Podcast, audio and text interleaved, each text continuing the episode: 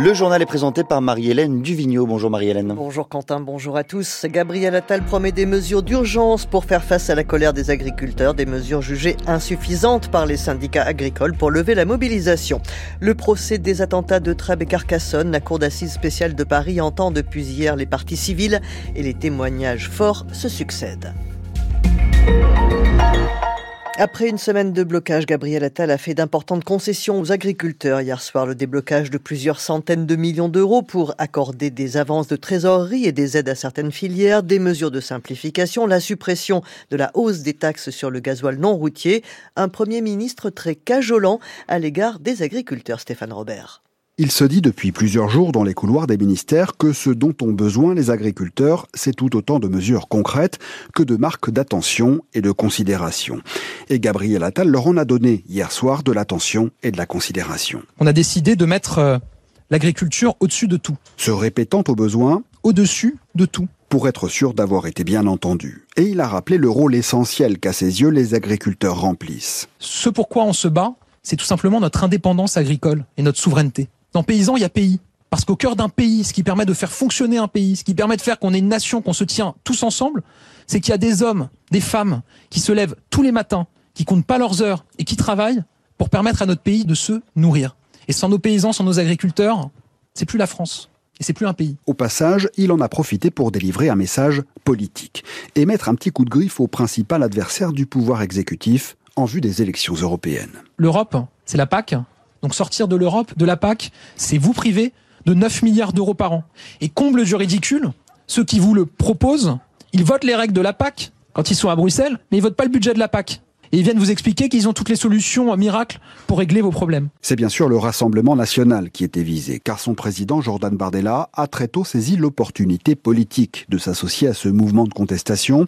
Ça lui permet d'accuser le gouvernement de ne pas se préoccuper de la ruralité une raison supplémentaire pour le Premier ministre de sortir au plus vite d'un mouvement qui commençait à faire tache d'huile. Un mouvement qui n'est pas terminé. Les syndicats agricoles appellent à poursuivre la mobilisation et si certains barrages ont été levés et que d'autres le seront aujourd'hui, nombreux sont ceux qui sont maintenus.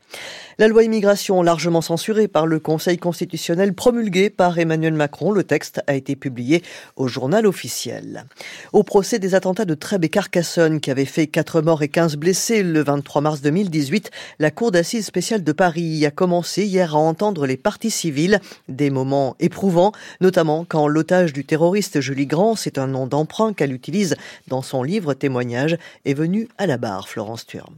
C'était un jeune paumé, très en colère contre la société, contre la France. Parfois, quand je pense à lui dans ma tête, je dis le petit con. Julie Grand raconte, les mains nouées, les yeux qui parfois se ferment, de grandes inspirations dans une salle comble et silencieuse. Je me suis simplement efforcée de ne pas l'agacer, poursuit-elle. La bande audio enregistrée vient confirmer le sang-froid dont la jeune femme a fait preuve durant les 52 minutes où elle est restée otage du terroriste. Son appel à la gendarmerie, il vous menace? Oui, il a un couteau, des grenades, un pistolet. Monsieur dit qu'il est un soldat de l'État islamique. À l'autre bout du fil, l'opératrice répète Radouane Lakdim s'empare du téléphone. Vous bombardez mes frères, vous allez assumer les conséquences. Ce sera la guerre. D'accord, lâche la gendarme qui demeure ensuite muette. Plusieurs périodes de silence entrecoupées de prières, en fond sonore, la musique d'ambiance et les publicités du supermarché. Lui répète qu'il est venu pour mourir. Moi, je ne suis pas prête, répond Julie Grand. Elle parle de sa petite fille, le tutoie. Radouane Lagdim réclame un échange avec Salah Abdeslam, s'énerve à l'arrivée des gendarmes. Julie Grand se souvient du pistolet qui se pose alors derrière sa tête, l'arme tremblait contre mon crâne, puis Arnaud Beltrame qui négocie l'échange. Vos gueules, les gars, reculez, je prends. Relâche la petite dame, elle y est pour rien. C'était le temps de partir pour moi, murmure Julie Grand. La bande son livre ses dernières paroles. Je pars maintenant, doucement.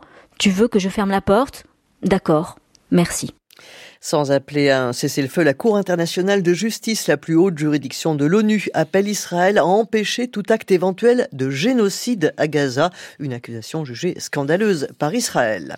Le temps, aujourd'hui, après une matinée souvent grise, un soleil voilé s'imposera sur la majeure partie du pays, plus de nuages dans le nord. Les températures au meilleur de la journée, 6 à 11 degrés au nord, 12 à 17 au sud et même 17 à 21 au pied des Pyrénées et près de la Méditerranée. Thank you.